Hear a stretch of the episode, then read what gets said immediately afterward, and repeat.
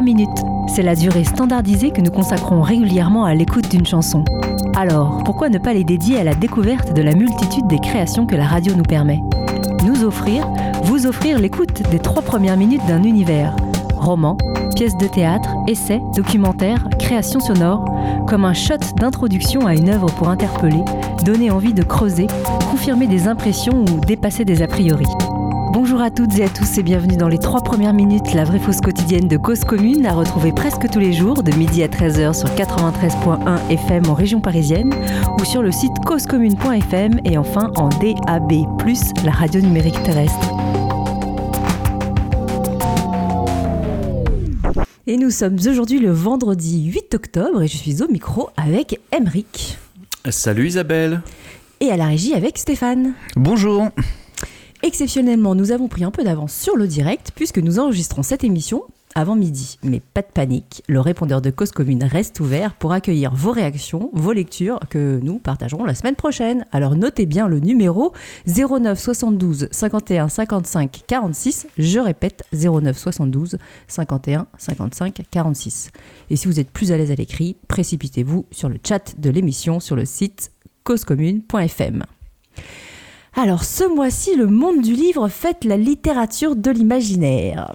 Euh, tout ce mois d'octobre. Et alors j'avais plein d'envie euh, revenir sur des grands classiques euh, de ce type de littérature qui, euh, dont beaucoup, je veux dire, ont été portés à l'écran. Et je me questionnais sur les styles littéraires de ces œuvres qui sont devenues bah, voilà, des objets de la culture populaire grâce à, à leur mise à l'écran. Mais j'avais aussi envie de vous partager des œuvres qui nous paraissaient relever de cette catégorie euh, de la littérature de l'imaginaire, euh, cette catégorie euh, dont, si vous avez suivi nos débats la semaine dernière, qu'on trouvait abusive.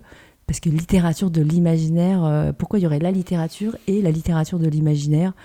Est-ce que la littérature elle-même ne relève pas de l'imaginaire? Je sais pas, qu'est-ce que t'en penses, Alors ce sont des débats. Ah, bah, d'accord, d'accord. Je ne sais pas si je suis d'accord. Euh, je suis d'accord pour dire que je ne comprends pas non plus forcément le fondement de cette euh, distinction, sinon euh, pour des raisons marketing ou des raisons d'éditorial. Mais bon, après, je travaille pas dans le monde de l'édition. Donc oui, euh, littérature de l'imaginaire. euh, franchement, euh, si on travaille pas avec son imagination quand on écrit, je sais pas avec quoi on travaille. Quoi.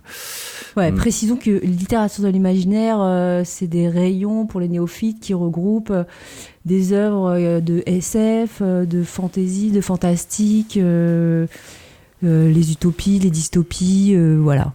Et d'ailleurs, j'ai découvert un nouveau mot, utopie. Mhm. Est-ce que tu fais la distinction entre utopie et déjà et dystopie? Alors moi, je, je connaissais euphorie, mais utopie. Ah, Pas mal. Attends, attends, attends, attends, on a une, on a, on a, on une piste là.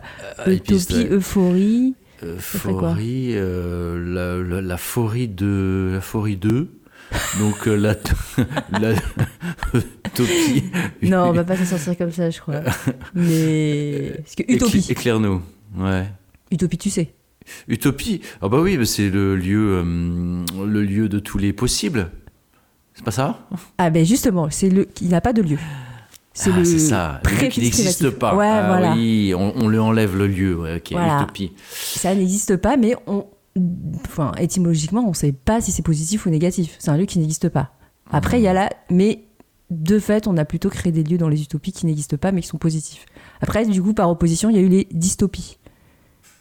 Et les dystopies, c'est euh, des lieux qui existent, mais c'est atroce. Ça a complètement dégénéré.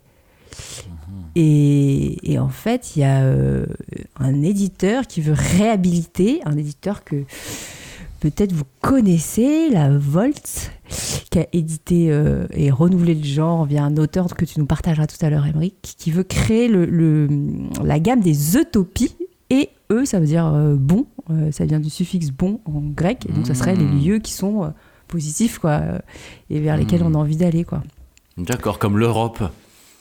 Ouais, ou l'euphorie. bon, bref, euh, ce mois de l'imaginaire, euh, voilà, et ben laisse dériver d'autres imaginations. Donc on avait envie de, moi j'avais, de- j'avais plein d'envie. Donc euh, j'ai une petite pile de bouquins. Il y a Anaïs, Sébastien qui nous ont aussi partagé des chroniques à distance. donc je sais pas si on aura le temps de, vous- de tout vous passer, mais peut-être pour commencer et lancer enfin l'émission, je laisse la parole à Émeric, qui va vous partager les trois premières minutes de l'œuvre d'un auteur qui a littéralement renouvelé le genre en ouvrant grand les portes de l'écriture de l'imaginaire, So Far Away.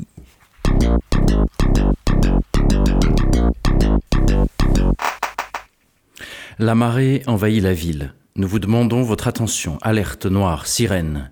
Sous l'enfoncement, des centres commerciaux périphériques noyés, et calfater les ouvertures hors d'eau à 14 mètres dans le bas-port et 8 mètres dans les tours pavillonnaires, au sous-sol, inonder la totalité des immeubles courants forts à couper son moteur et s'envelopper d'une coque protectrice désadhérente sur les volets hermétiques, parmi les barges de sécurité, arches flottantes, élitreuillées, trois enfants, piégés sur le rond-point de la perspective Nevsky recouverte de bitume liquide, déjà en cours de solidification, risque d'effondrement de la médiathèque Borges, et nager, si possible, vers l'escalier le plus proche. Lorsque la ville a été fondée, nous étions douze, douze phares. Avec ce privilège, cette magnifique responsabilité de pouvoir émettre dans le noir nu, nous nous étions répartis les heures de diffusion. Quand on ouvrait le pinceau, les ténèbres étaient comme fendues en deux. Les immeubles éteignaient leurs lampes. On n'éclairait parfois qu'une avenue, parfois l'océan, sans rien chercher à signifier, pour la splendeur des reflets sur l'asphalte, parce qu'une femme seule marchait à la lisière des vagues. Aujourd'hui, je ne sais pas ce que voient les autres. Les phares s'expriment, hein, bien sûr, se copient souvent, se décodent et se décalquent. Ils jettent leur lueur personnelle. Express your moi, be yourself, comme tout le monde. Moi, j'ai arrêté d'émettre depuis longtemps. On me dit aigri. J'ai inscrit phare niante sur mon fronton avec un texte peint sur les 80 mètres de mon cylindre blanc que j'efface et repeins de temps à autre. Qui dit quoi? Que dans un monde où tout le monde croit devoir s'exprimer, il n'y a plus d'illumination possible. Rien ne peut être éclairé dans la luminance totale. Il faut beaucoup de silence pour entendre une note. Il faut beaucoup de nuit pour qu'un éclair puisse jaillir, pour qu'une couleur neuve soit perçue, soit reçue. Si j'en avais le pouvoir, j'émettrais aujourd'hui un trou noir, quelque chose comme un cône d'extinction forant au ventre l'épaisseur du jour, pour rouvrir l'espace, ce qui me terrifie, ce n'est pas ce chaos de clarté qui brouille la ville comme une avalanche de soleil, c'est qu'il n'y ait plus nulle part une seule ombre. Tout est férocement surexposé, mais rien n'est posé, ni tranché. L'océan d'asphalte a monté de 4 mètres cet après-midi, facile à mesurer, suffit que je me penche au balcon. Les vagues cognent. Ça fait comme si des types balançaient des seaux de bière brune contre mes vitres blindées, tellement ça mousse. Le vent, au large, il a creusé la houle et ça envoie du lourd sur le front de mer. Circulation stoppée sur tous les axes. Le méca silence. J'adore. J'entends le vent, j'entends les vagues, et rien que j'ai envie de plonger de ma tour et de nager, nager au large, en, en finir là, dans la beauté. Les Richards ont été garés leurs 4x4 dans les centaines de parkings aériens, c'est plein sur les 50 étages, où que je lorgne. Ils sauveront pas les pauvres, mais les bagnoles, ça se bichonne. Enfin, pour ceux qui peuvent, car sur les artères du port, 2000 berlines sont tankées sur place, protégées par coques, attention, avec portes hermétiques, la bonne blague. L'asphalte fluide va s'infiltrer une fois sur deux, surtout si ta tire est vieille. Eh bien, c'était les trois premières minutes de So Far Away d'Alain Damasio. Oh là là, j'avais trop envie de te laisser parler. Je me suis dit, bon, je déborde, je déborde, je déborde, mais non, je peux pas quand même. Euh, Déroger à la règle des trois premières minutes. Sacro-sainte, ce serait s'auto-trahir. Aïe, aïe, aïe, aïe. Euh, J'étais hyper contente euh, d'entendre. de t'entendre lire cette. c'est une nouvelle, il me semble, que j'avais lu il, il, y a très longtemps. Et, et ouais, je trouve que c'est quand même hyper bien trouvé cette idée de d'un monde dictatorial par la lumière quoi. Et en fait, comment alors que souvent les bah, justement les dystopies elles sont très sombres et comment en fait on peut arriver à de la dystopie euh, par le fait de nous couper des, des ténèbres. Hmm, je trouve ça mm. vraiment bien vu quoi. Qu'est-ce qui t'a donné envie de nous partager cette, euh, bah, cette nouvelle là justement sur ce thème de bah déjà parce que voilà Alain, Alain Damasio donc qui a écrit cette cette nouvelle qui est tirée donc d'un d'un recueil qui s'appelle Aucun souvenir assez solide. Euh, c'est voilà il est considéré comme cet auteur qui a publié d'abord dans justement les littératures de l'imaginaire et qui euh, a cette place un petit peu à part aussi où euh, il fait entendre quelque chose qui peut-être relèverait de la littérature euh, blanche, comme on, disait la semaine dernière. Bref, et surtout, moi, je trouve qu'il a cette, en tout cas, de ce que je comprends de la littérature d'imaginaire, il a ce truc de bâtir des univers. C'est vraiment ça, quoi. il bâtit des univers, il imagine quelque chose qui n'existe pas, euh, et, euh, et, il le construit de toutes pièces. Donc là, c'est une super nouvelle sur euh, une ville dont le, qui est menacée par des, des marées, des marées d'asphalte. Donc il y a tout un, tout un délire sur cette matière, sur l'asphalte, sur le, sur le fait que ça soit gluant, que ça, se, que ça puisse être, que ça puisse circuler d'une façon fluide mais brûlante, et que euh, par moments ça, euh, ça, ça, sèche, ça, se, ça, devient aussi, bah, aussi dur que de la pierre, comme, euh, comme, une, comme de la lave en fusion en fait, qui, euh, qui, qui, qui, deviendrait solide. Et il imagine un monde où les gens se parlent, en fait, sont séparés par cette marée d'asphalte qui est un peu le milieu ambiant, et les gens vivent dans des phares.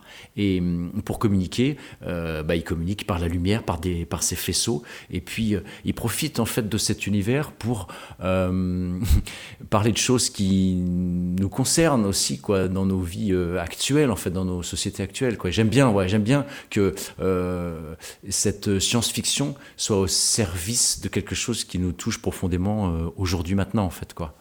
Donc voilà, c'est peut-être pour ça euh, que j'avais envie de vous, présenter ça. Et puis parce que j'aime beaucoup, euh, c'est vrai que j'aime beaucoup cette, écriture, je retrouve euh, le plaisir de, quelque chose d'assez puissant. Je ne sais pas si vous avez remarqué, j'ai commencé en fait par vous lire un moment d'émission collectif de messages les phares communiquent par. Ah, donc c'est pour ça que c'était. D'accord, c'était les messages qu'ils envoyaient. Ouais, voilà, c'était des messages brouillés. C'était comme une espèce de euh, d'enregistrement de toutes les émissions qui se qui se croisent, se recroisent, se recroisent. Donc il y a des choses qui sont intelligibles et puis d'autres qui sont pas du tout parce que parce que parce que ça voilà ça se ça se mange en fait. Les émissions sont trop nombreuses et et, et le et la lumière et le noir en fait est saturé comme euh, comme je sais pas comme des ondes de radio peuvent l'être aussi peut-être. Donc euh, ouais, il y a plein de, il y a plein de choses en fait quoi. Il y a plein d'analogies possibles dans ce, dans ce, cette nouvelle là. Et puis ensuite il y a une histoire d'amour qui se, qui se greffe là-dessus. Et, euh, il y a beaucoup de choses quoi. C'est une nouvelle très dense et, euh, avec une idée, voilà, une idée purement imaginaire. Quoi. Je pose une ville dont la menace qui est menacée par des océans d'asphalte. Quoi par cette matière quoi. Et, euh, et, voilà. Et ça nous embarque tout de suite quoi. Je trouve que c'est une idée euh, une idée puissante en fait quoi et qui ouais, ouais, qui a une puissance d'évocation quoi. On est on est enfin il y a beaucoup on est on est tous citadins. Enfin pas tous mais euh, quand même je sais pas quel pourcentage de citadins en, France mais c'est quand même énorme. Et puis euh, pour peu qu'on soit dans des villes qui grandissent comme c'est mon cas à, Annecy je vois euh, je vois cette matière cet asphalte. Je vois les routes se construire les ronds-points euh, se dresser le le, béton gagner les champs. On sort de la ville les champs euh, d'une année sur l'autre il y en a un qui est recouvert quoi et, ça, je pense qu'on peut l'expérimenter dans beaucoup de dans beaucoup de villes de, de France. Donc c'est ça nous touche en fait aussi quoi. C'est pas imaginaire, c'est pas ailleurs quoi. Je, je pars pas dans le dans l'espace, je m'évade pas dans quelque chose qui n'a aucun sens avec ma vie quoi. Ça, il y a des répercussions fortes. Donc je trouve c'est je trouve c'est une belle idée quoi. Voilà. Et est-ce que dans cette nouvelle, euh, il y a euh, comment dire des pistes utopiques au sens euh, positive ou enthousiasmante ou, c'est quand même euh, un monde euh, finalement si éclairé qu'il en est très sombre? Bah, Non, parce que bah, chez Damasio, il y a toujours un espoir. Quoi. il y a toujours le, la résistance quand même. Il y a toujours ça qui, euh, sur lequel il appuie. Quoi. Donc, euh, euh, pour être franc, pour être franc, je ne l'ai pas relu dans son entièreté. Donc, je vais, je vais, je, je mal en, en parler euh, je, de la suite, en fait. Quoi. Je l'ai lu il y a longtemps, j'avais envie de m'y replonger. Mais euh, voilà, je sais qu'avec Damasio, il y a une petite une porte de, de sortie. Quoi il y a toujours une façon de résister, il y a un bidouillage possible, il y a un bricolage quand on va y arriver. On va, on va, on va y mettre d'une autre façon, on va trouver une autre clarté, il va y avoir ouais, non, il va y avoir une trouvaille, c'est sûr, plus qu'une trouvaille, quoi. Un, un, un, espoir, quoi. Un espoir. Il, il, dans une de ses nouvelles aussi, il y a un répondeur comme ça qui, où il met en scène un, quelqu'un qui habite en Corse, quoi. Et puis sur son répondeur, il, y a, il, dit ici le QG de la résistance corse, ici le QG de la résistance corse, laissez vos espoirs. C'est bien dit. Voilà.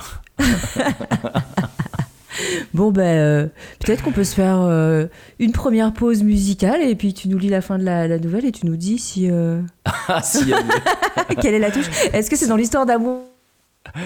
Je, pense que c'est dans l'histoire d'amour. Ça serait où Est-ce que c'est vraiment au niveau de l'organisation de, de cette société asphaltée? Et eh ben, vous êtes toujours sur Cause Commune 93.1 FM et je vous propose une petite pause.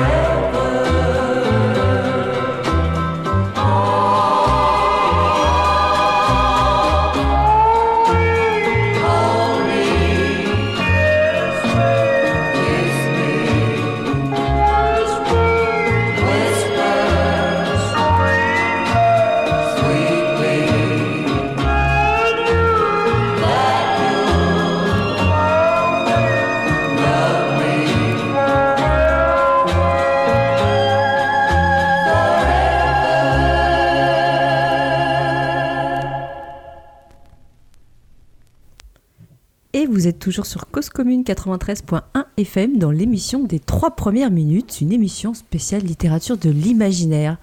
Avant la pause, euh, on a écouté Emeric qui nous a partagé les trois premières minutes de So Far Away d'Alain Damasio. Et, euh, là, je suis euh, perplexe.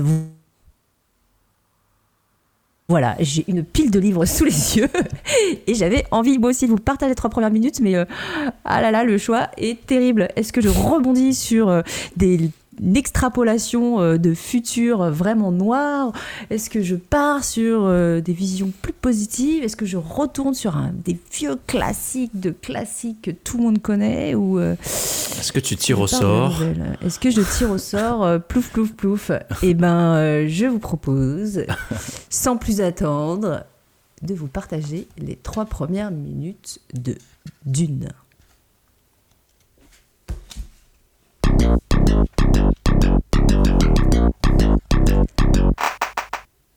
Durant la semaine qui précéda le départ pour Arrakis, alors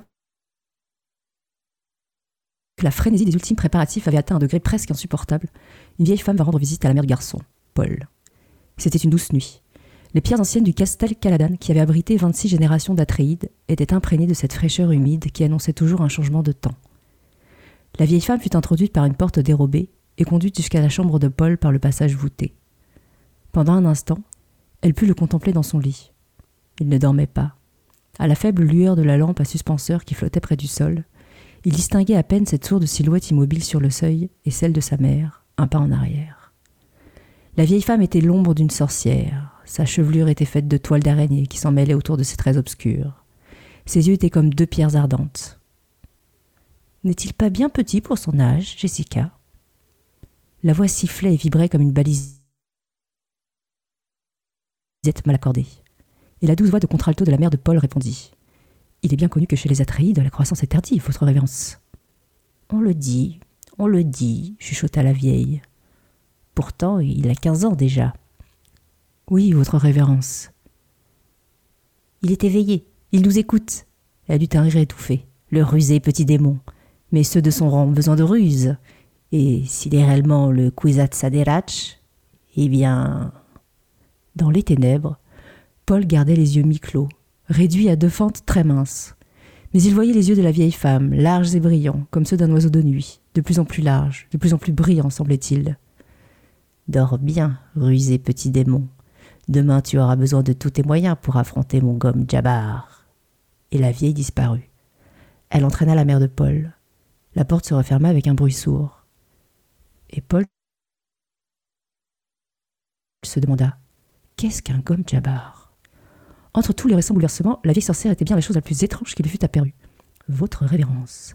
Et elle s'était adressée à sa mère comme à une servante, une dame Bene concubine du duc et mère de l'héritier du nom. Un gomme Jabbar. Est-ce là une chose d'Arakis qu'il me faut connaître se demanda-t-il. Il rumina les mots étranges. Gomme Jabbar, Kwisatz Aderach. Il lui avait fallu apprendre tant de choses. Arakis était si différente de Caladan. Tout ce qu'on lui avait récemment inculqué tourbillonnait maintenant dans son esprit. Arrakis, Dune, la planète des sables, Toufir Awat, le maître assassin de son père, lui avait expliqué. Leurs ennemis mortels, les Arkonen, avaient résidé sur Arrakis durant 80 ans. Ils avaient signé un contrat de semi-fief avec la compagnie Shom pour l'exploitation du mélange, l'espice gériatrique. À présent, les Arkonen allaient être remplacés par la maison des Atreides, qui recevait d'une en fief, sans aucune restriction. À première vue, c'était là une victoire pour le duc Leto. Mais selon Awat, cela représentait en réalité un péril mortel. Le duc était populaire auprès des grandes maisons de Landsrad et un homme populaire provoque la jalousie des puissants. Arrakis, Dune, la planète des sables. Paul se rendormit et rêva d'une caverne arakine. Des êtres silencieux se dressaient autour de lui, dans la pâle clarté des brilleurs. Tout n'était que solennité, ainsi qu'à l'intérieur d'une cathédrale. Il percevait le bruit lointain de gouttes d'eau. Au cœur du songe, il se dit qu'il se souviendrait de tout à son réveil. Il se souvenait toujours des rêves prémonitoires. Le rêve s'évanouit. Il s'éveilla dans la tiédeur de son lit. Il pensa, pensa longtemps. Castel Caladan ne méritait pas le moindre regret. Il n'avait ni jeu ni compagnon de son âge. Le docteur Yue, son éducateur, lui avait laissé entendre que le système de caste des faux freluches n'était pas aussi rigide sur Arrakis. Sur Arrakis, au seuil du désert, vivaient des hommes qui ne dépendaient d'aucun caïd, d'aucun bachar, les Fremen, le peuple du vent de sable, zéro de toute règle impériale. Eh bien, c'était les trois premières minutes de Dune de Frank Herbert.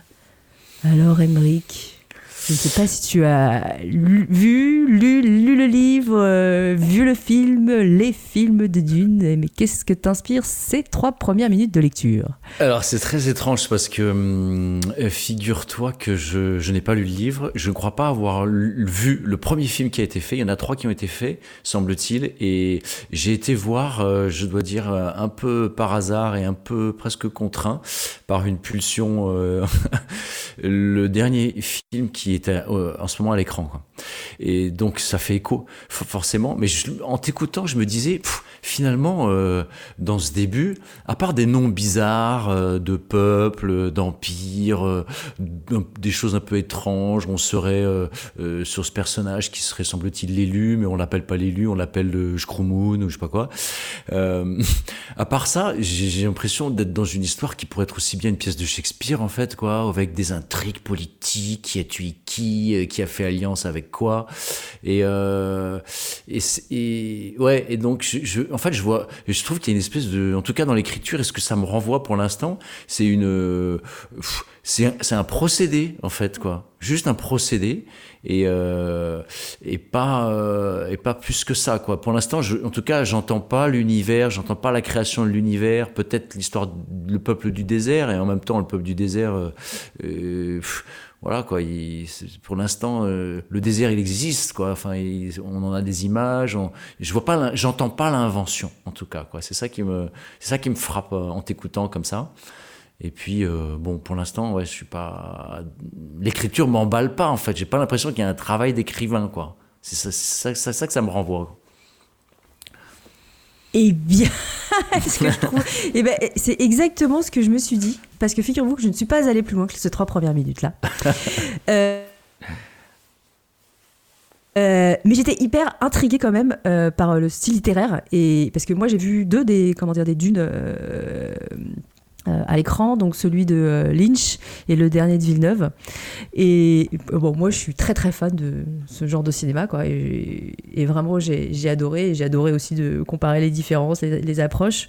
Et moi, je suis complètement tombée dans l'histoire.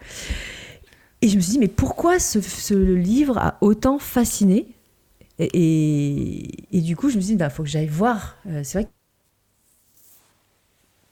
que quand on, pourrait se plonger aussi dans Le Seigneur des Anneaux, enfin, les trois premières minutes sont, très différentes et sont hyper denses. Enfin, pas, les trois, pas que les trois premières minutes, d'ailleurs. Enfin, le livre, il ressemble à une Bible. Hein. Euh, enfin, Dune aussi, ça peut ressembler à une Bible. C'est quand même très épais. Et en même temps, effectivement, le style littéraire est hyper descriptif. Et je suis complètement d'accord avec toi sur le fait que tu dis il n'y a pas de. Enfin, on n'a même pas l'impression qu'il y ait de style. Et du coup, je me demandais si l'angle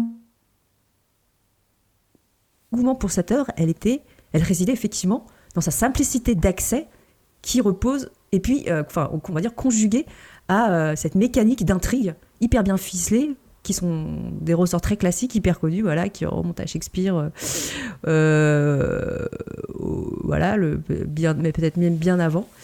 Et, ouais, voilà, j'étais aussi hyper étonnée, et ça m'a effectivement pas tellement donné envie d'aller plus loin que ça, en me disant, bah, de toute façon, l'histoire, je la connais. Et elle, est, elle a été hyper bien mise en scène. Et ouais, le style est très, euh, très descriptif. Et peut-être que c'est, je me disais, si c'est pas ça aussi dont a pâti la littérature de SF, c'est-à-dire peut-être que quand même, une grosse majorité des, œuvres qui paraissent, qui s'attachent à effectivement inventer un vocabulaire, à peut-être tenter de dépeindre un univers parallèle, mais sans, euh, sans développer un style cohérent avec cet univers, ce qui est euh, pour moi l'énorme différence, enfin, apport de Damasio. Mm. Sur, euh, ouais, voilà. Euh, ouais, ouais, et, euh, et, inversement, tu vois, par exemple, euh, il y a des adaptations qui ont été faites qui ne sont pas des films, je ne sais pas s'il a ce projet-là, quoi, mais en tout cas, il y a une BD qui est sortie de, Damasio, mhm. et, et, le parti pris du, de, de l'illustrateur et du, de, de l'auteur de la BD, c'est pas forcément de rentrer justement dans c'est compliqué de faire vivre par l'image quelque chose qui a été imaginé dans les mots et dans le, mm. avec le média de, du mot, de la phrase, du flux de la phrase, du, ce, qui est l'outil de l'écrivain finalement. Quoi. Et donc il fait, il fait autre chose d'ailleurs qui est bien, qui est chouette, qui est bien, mais, mais, mais, mais on se dit, euh, finalement, il est allé prendre l'histoire ou le scénario, peut-être, tu vois, comme si. Euh, euh, il y a un, scénario dans les histoires de Damasio, c'est sûr, mais. mais il y a des images fortes. ouais, il y a des images fortes, mais je veux dire. c'est de la recréation, quoi, je sais pas. Il a été beaucoup lu, Dune? Ah, mais là, il s'en vend des caisses. C'est vrai? C'est en rupture de stock. Bah, c'est l'effet du film hein, de, de Villeneuve qui vient, de mm. sortir, mais, mm. mais moi j'ai été hyper étonnée d'apprendre qu'il s'en vendait euh, jusqu'à rupture de stock, et c'est pour ça que je me dis mais euh, parce que c'est des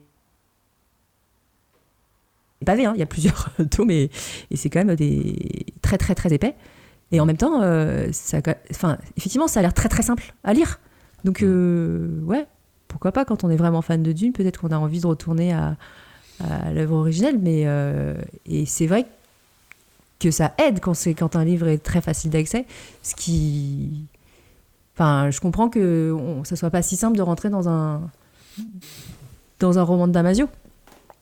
Ouais, donc là, je parle un petit, un petit peu comme ça parce que je sais pas, il y, a une espèce de truc technique où tout d'un coup je t'entends plus et, et, en même temps euh, tout me revient très très vite. Tout ce que tu viens de dire, alors déjà que tu parles vite, mais mais il y a une espèce de, d'accélération de, la vitesse, c'est très science-fiction. Et j'ai un grand blanc et d'un coup j'ai un espèce de truc.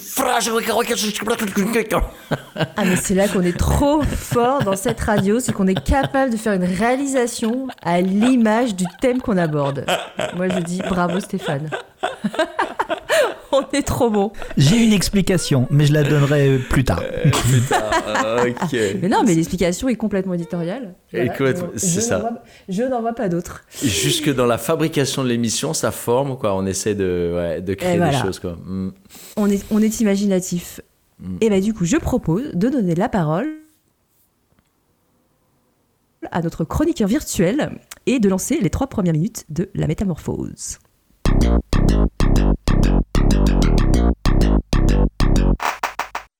En se réveillant un matin après des rêves agités, Grégor Samsa se retrouva dans son lit, métamorphosé en un monstrueux insecte.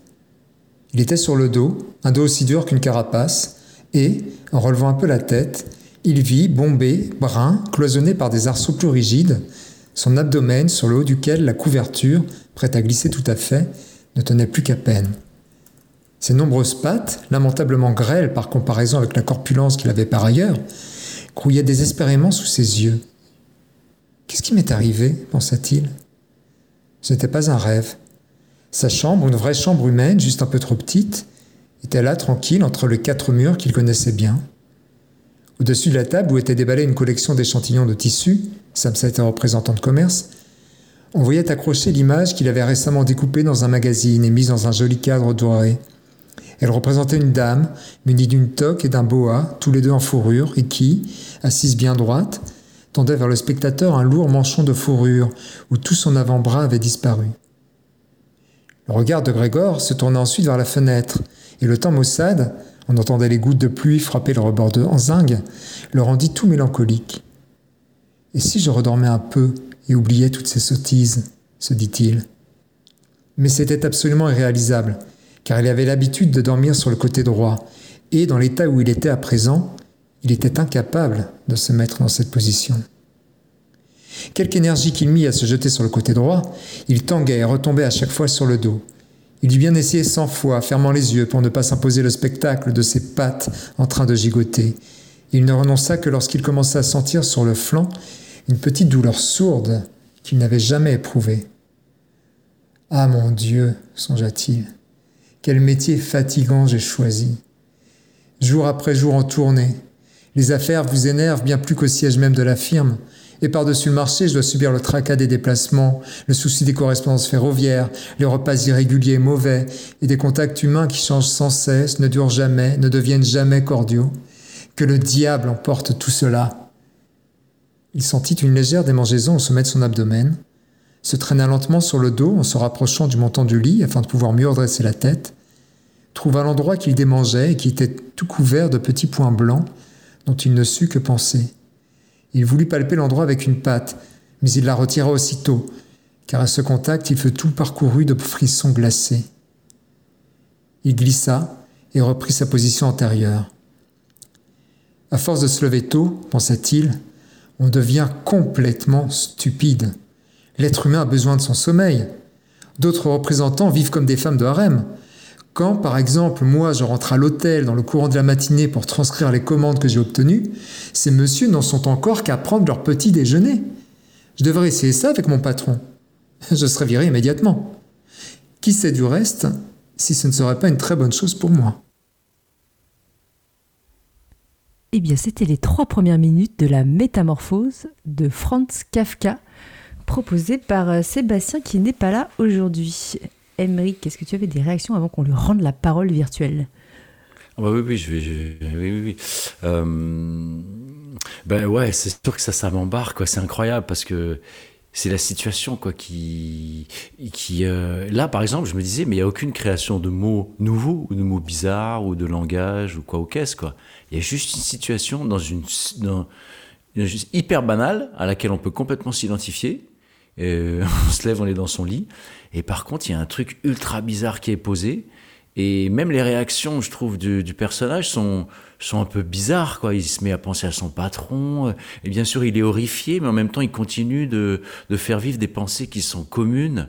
Et c'est cette espèce de mélange entre une situation complètement hallucinante, complètement hallucinante, qui est la transformation animale, et, euh, et, le, et le quotidien qui est toujours présent. C'est le clash entre les deux, quoi, qui... Euh, euh, qui, qui, qui, fait qui qui, euh, qui fait décoller enfin qui est intéressant je trouve qui est un peu euh, qui touche même tout simplement. C'est même pas histoire d'être intéressant. Il arrive à nous toucher avec ces phrases là dans notre corps parce qu'on éprouve la même horreur. On s'imagine se transformer en bestiole. C'est c'est il y a c'est et ouais, voilà, donc c'est, je, je, découvre, dans la comparaison entre ce que tu as pu lire de Dune et puis cette chose-là, je découvre qu'en fait, le, c'est tellement plus fort que de poser une évocation et de rester dans notre quotidien, de continuer à s'identifier au, personnage plutôt que de.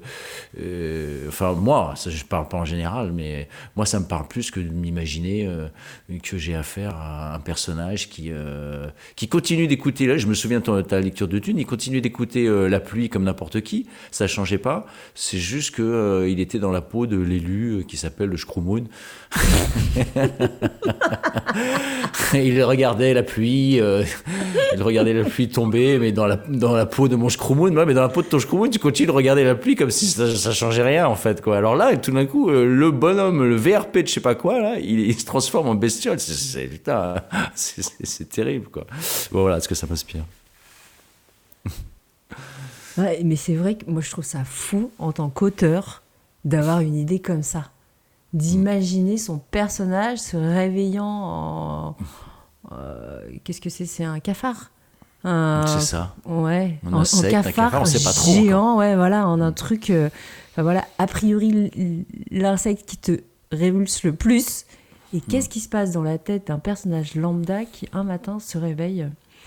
Ben ouais, ça c'est de la littérature de l'imaginaire. Et pourquoi ça c'est pas dans le rayon littérature de l'imaginaire? C'est une vraie question. Je ne sais pas si Sébastien va nous y répondre. Mais Stéphane, est-ce que tu peux nous lancer sa réponse à lui?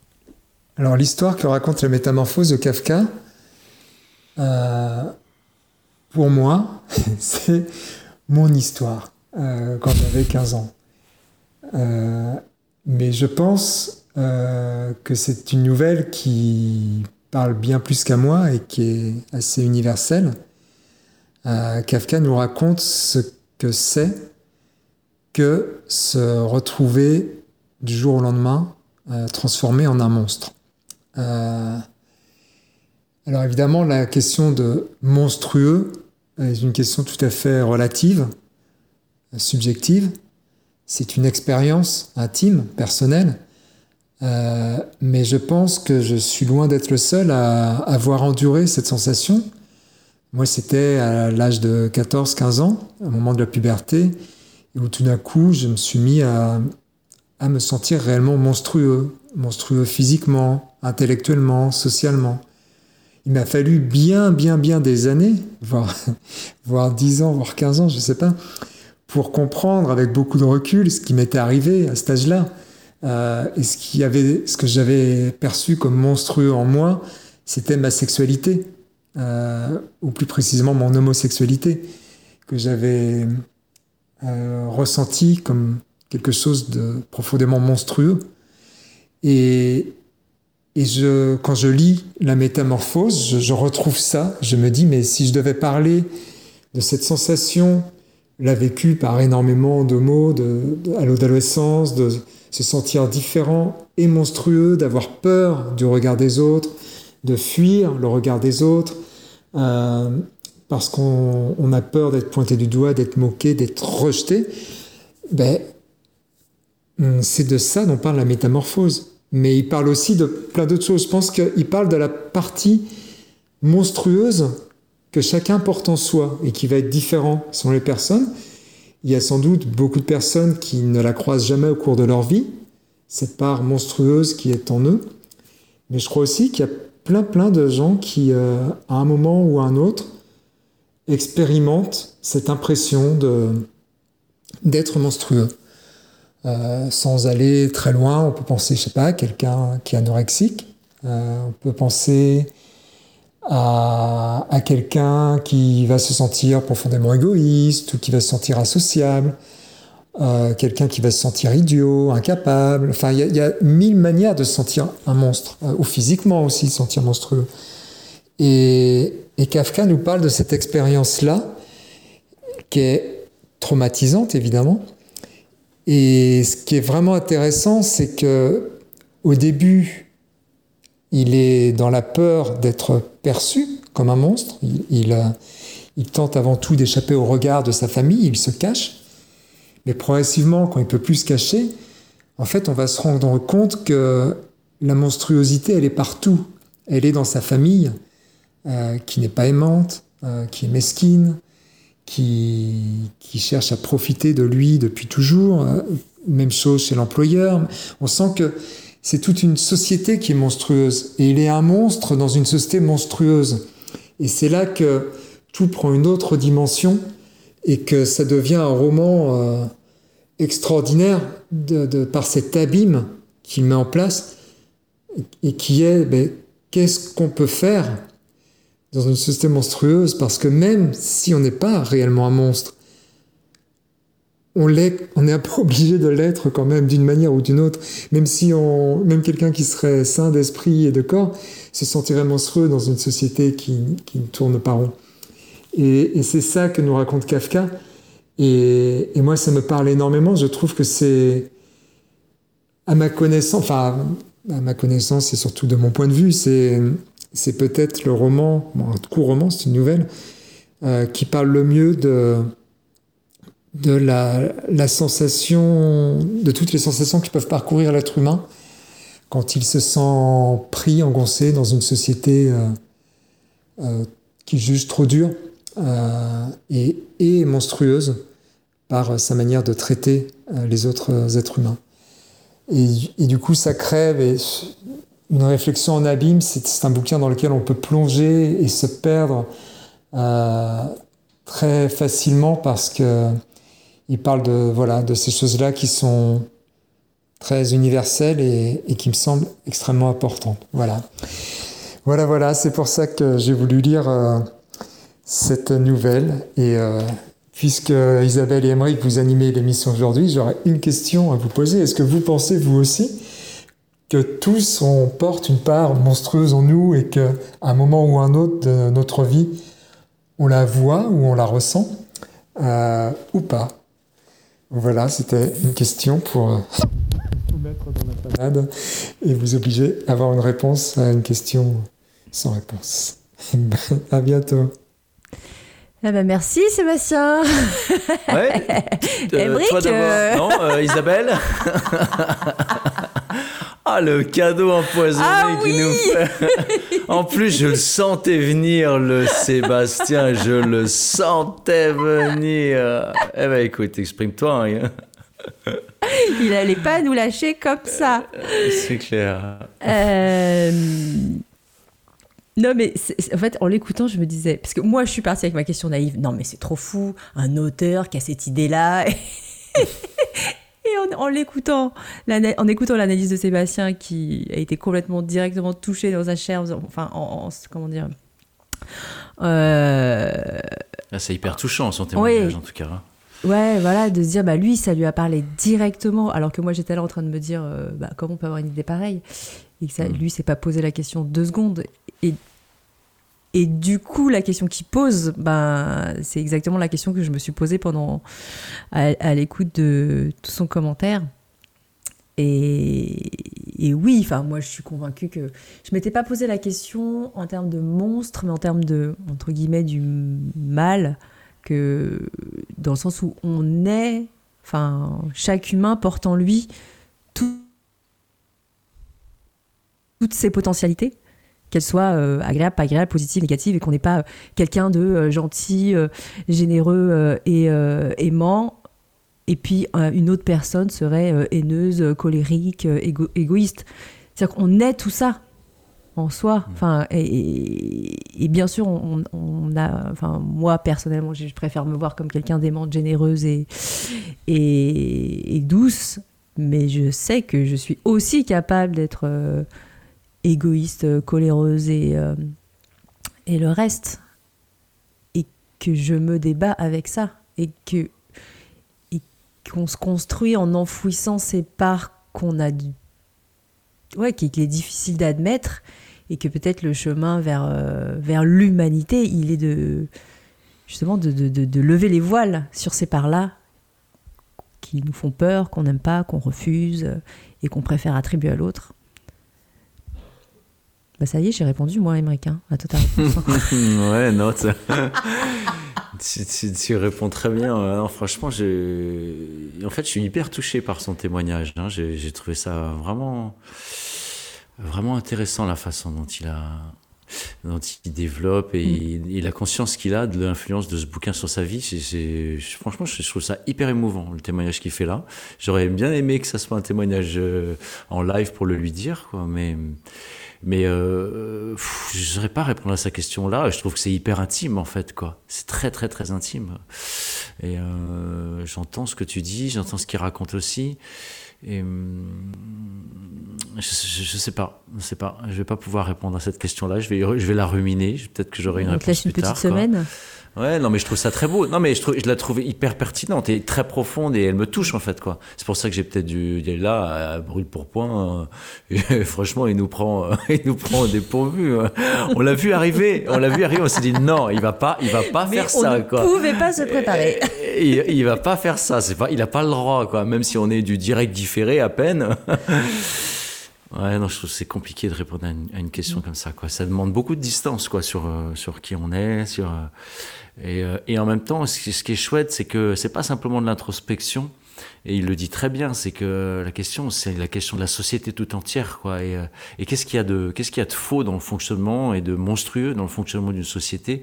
Quelle, quelle espèce de, quelle espèce de voile on doit, on doit, ou pourquoi est-ce qu'une société devrait vivre, devrait avoir une part monstrueuse? Presque, c'est cette question qui est posée, quoi, pour, pour exister. Est-ce que c'est, est-ce que, est-ce qu'il y a des sociétés qui n'ont pas besoin de ce voile? Est-ce qu'il y a des sociétés qui ne sont pas monstrueuses?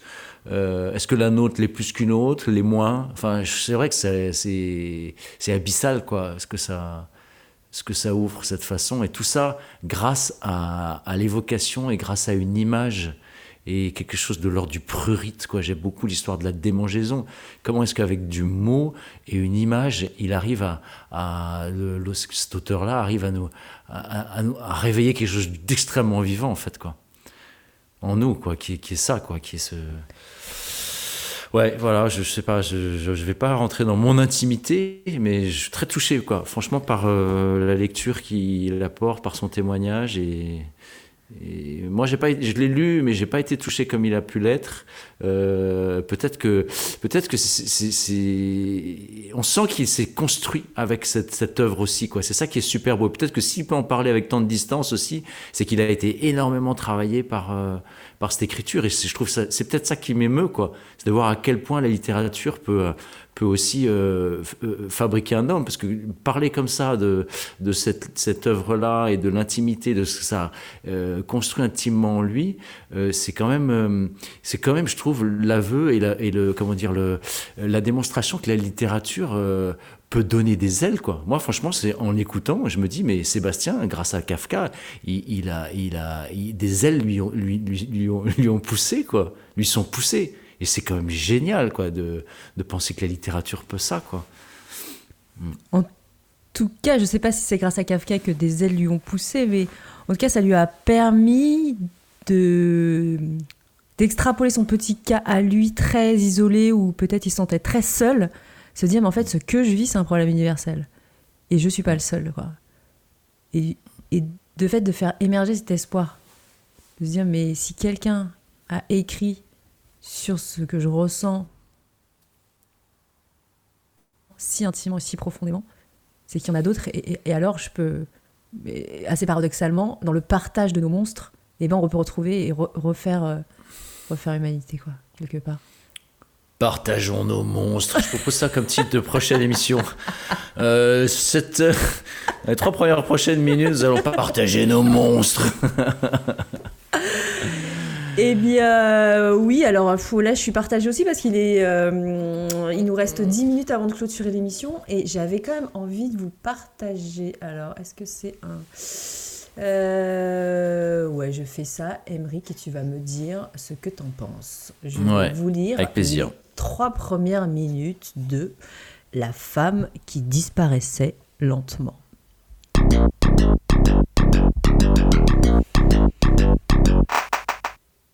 Un léger coup est frappé à la porte, puis celle-ci s'ouvre. Rada, l'infirmière, entre dans la chambre et referme la porte derrière elle. Je suis là, déclare la femme à voix basse. Rada scrute la pièce en se guidant au son de la voix. Je suis là, je suis là, je suis là, répète doucement la femme jusqu'à ce que Rada cesse de la chercher. Son regard était trop haut et trop concentré sur la gauche, plus au niveau de la fiente d'oiseau sur le bord de la fenêtre que la pluie érode depuis trois jours. La femme soupire tout bas depuis son siège devant la fenêtre qui surplombe le campus de l'université. Lorsqu'elle a été admise dans cet hôpital universitaire, elle espérait vraiment qu'on trouverait un remède à son mal. Mais au bout de six mois d'hospitalisation, elle se sent comme un rat de laboratoire que les chercheurs et les médecins triturent et trifouillent pour tenter désespérément de comprendre ce qui l'affecte. On lui a diagnostiqué un désordre génétique rare et compliqué qui efface lentement ses chromosomes. Ils ne s'autodétruisent pas, ne se brisent pas, ils ne mutent même pas. Ses organes sont parfaitement normaux et chaque examen indique que tout va bien. Pour dire les choses simplement, elle disparaît, mais elle est toujours là. Au début, elle s'effaçait graduellement, on le remarquait à peine. Les gens disaient souvent Oh, je n'avais pas vu que tu étais là. Et ils appréciaient mal son volume. Ils la bousculaient et lui marchaient sur les pieds, mais elle ne s'en était pas inquiétée, euh, pas tout de suite. Elle s'estompait de manière égale. Ce n'était pas comme si soudain il lui manquait une main, un orteil ou une oreille, non, c'était une disparition harmonieuse, euh, elle diminuait. Elle devenait un frémissement, comme une vague de chaleur sur une autoroute. Elle n'était qu'un contour indistinct avec un centre flou. Si on se concentrait suffisamment, on remarquait à peine sa présence en fonction du décor et de l'environnement. Elle se rendit vite compte que plus la pièce était encombrée et décorée, plus il était facile de la voir. Devant un mur nu, elle était quasiment invisible. Elle se servait du papier peint à motif comme d'une toile et s'asseyait sur des fauteuils au tissu chamarré. Sa silhouette floutait les motifs et les gens plissaient les yeux, euh, intrigués. Même quand elle était presque invisible, elle luttait toujours pour être vue. Les chercheurs et les médecins l'avaient examinée pendant des mois. Les journalistes l'avaient interviewée, les photographes avaient fait de leur mieux pour la mettre en lumière et capturer son image, mais aucun d'entre eux n'essayait vraiment de l'aider. En réalité, pour aimable et attentionné que certains fussent, plus sa maladie empirait, plus ils se montraient enthousiastes. Elle disparaît, et personne, pas même les meilleurs experts, ne comprennent pourquoi. Vous avez reçu une lettre, dit Rada, l'arrachant à ses pensées. J'ai pensé que vous voudriez la lire tout de suite. Piquée par la curiosité, la femme s'arrache à ses pensées. Je suis là, je suis là, je suis là, répète-t-elle à voix basse, comme on lui avait appris. Rada suit le son de la voix, l'enveloppe dans sa main tendue en direction de l'air. Merci, déclare la femme en lui prenant l'enveloppe des mains pour l'examiner. Elle est d'un vieux rose sophistiqué qui lui rappelle étrangement une invitation à un goûter d'anniversaire pour enfants, et elle ressent la même excitation. Rada est impatiente, ce qui emplit la femme de curiosité. Elle reçoit souvent du courrier, des dizaines de lettres chaque semaine du monde entier, des experts qui lui proposent leurs services, des flagorneurs qui désirent devenir des amis, des fondamentalistes religieux qui souhaitent l'excommunier, des hommes glauques qui voudraient assouvir leurs désirs corrompus sur cette femme que l'on peut sentir sans la voir. Mais cette enveloppe est différente des autres, avec son nom rédigé en grandes lettres manuscrites. Deux. Je reconnais l'enveloppe, lance Rada tout excité en s'essayant à côté d'elle. Zéro. Eh bien, c'était les trois premières minutes de la femme qui disparaissait lentement. Une nouvelle extraite de Entendez les femmes rugir, écrite par Cecilia Ahern. Émeric, es-tu un homme qui répond euh, alors, je. Euh, Alors même même problème technique, hein, les, les, choses me sont apparues, me sont arrivées comme ça par un paquet de flux, mais j'ai, écoute, je trouve que c'est une belle idée. Euh, très très puissante quoi. Je ne sais pas trop où elle va en venir et comment elle va développer cette chose-là. Euh, on forcément on passe à l'homme invisible. C'est moi c'est un livre qui m'avait beaucoup marqué euh, il doit y avoir quelque chose de, de très profond dans ce rêve-là d'invisibilité. D'ailleurs, c'est, c'est, un thème qui revient, quoi, qui, qui a la peau dure, si j'ose dire. Quoi. Je pense à, Harry Potter et ces histoires de cap d'invisibilité, mais il y a beaucoup de... Ouais, c'est, c'est, fort. Je sais pas ce que ça touche profondément.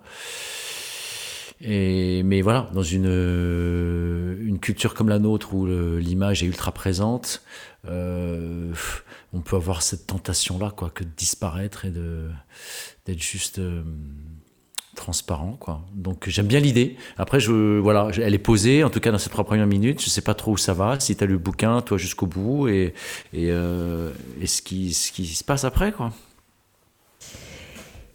Eh bien, il se passe pas grand chose de plus parce que en fait, c'est une nouvelle qui est très très courte mais l'idée, c'est euh, en fait de ce, enfin, ce recueil de nouvelles qui s'appelle Entendez les femmes rugir. C'est de, la, de l'utopie, dystopie, du fantastique euh, au service d'un combat politique qui est un combat féministe. Et ce que j'adore dans ce, dans ce livre, c'est qu'en fait, euh, ben, en fait, il y a toute une série de nouvelles, enfin, il y en a exactement 29. Et comment dire euh, Donc il y a la femme qui disparaissait, la femme sur l'étagère, la femme qui poussa des ailes, euh, la femme qui découvrait des morsures sur sa peau, la femme qui croyait que son miroir était brisé.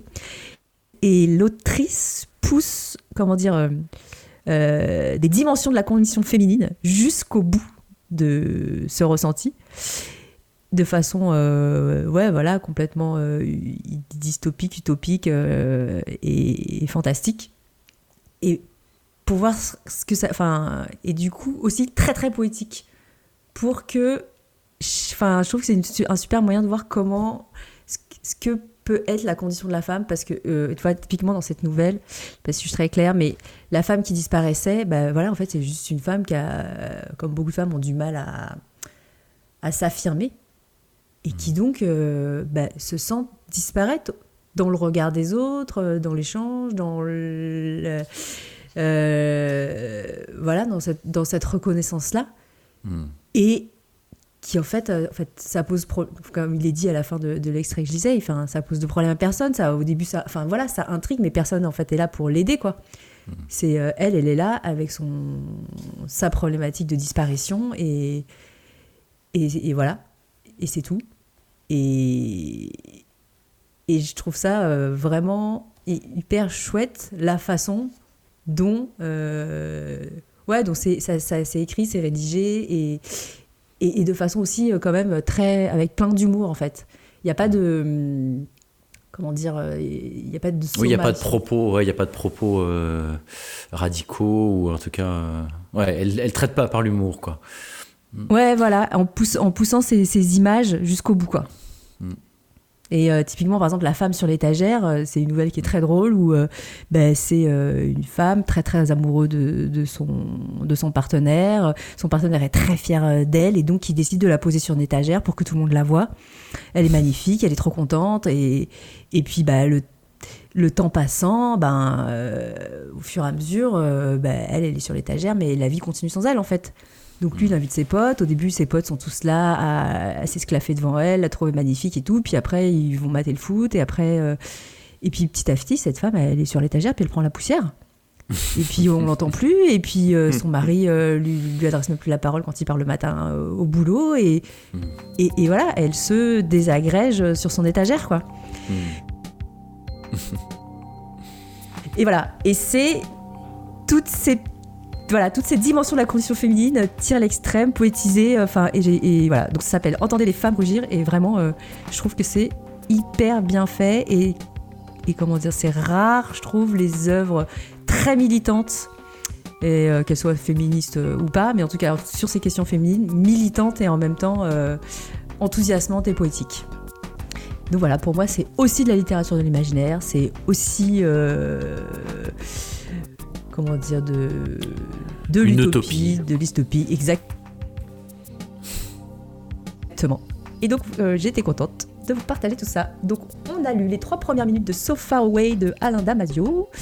On a lu les trois premières minutes de Dune de euh, Frank Herbert. Sébastien a partagé les trois premières minutes de La Métamorphose de Kafka. Et enfin, je vous ai lu les trois premières minutes de Entendez les femmes rugir de Cecilia Ehern. Voilà, un petit aperçu et un hommage à ce mois de l'imaginaire avec les trois premières minutes. Et on vous retrouve la semaine prochaine. Euh, à la bonne heure, midi, 13h, euh, comme tous les vendredis. Bon appétit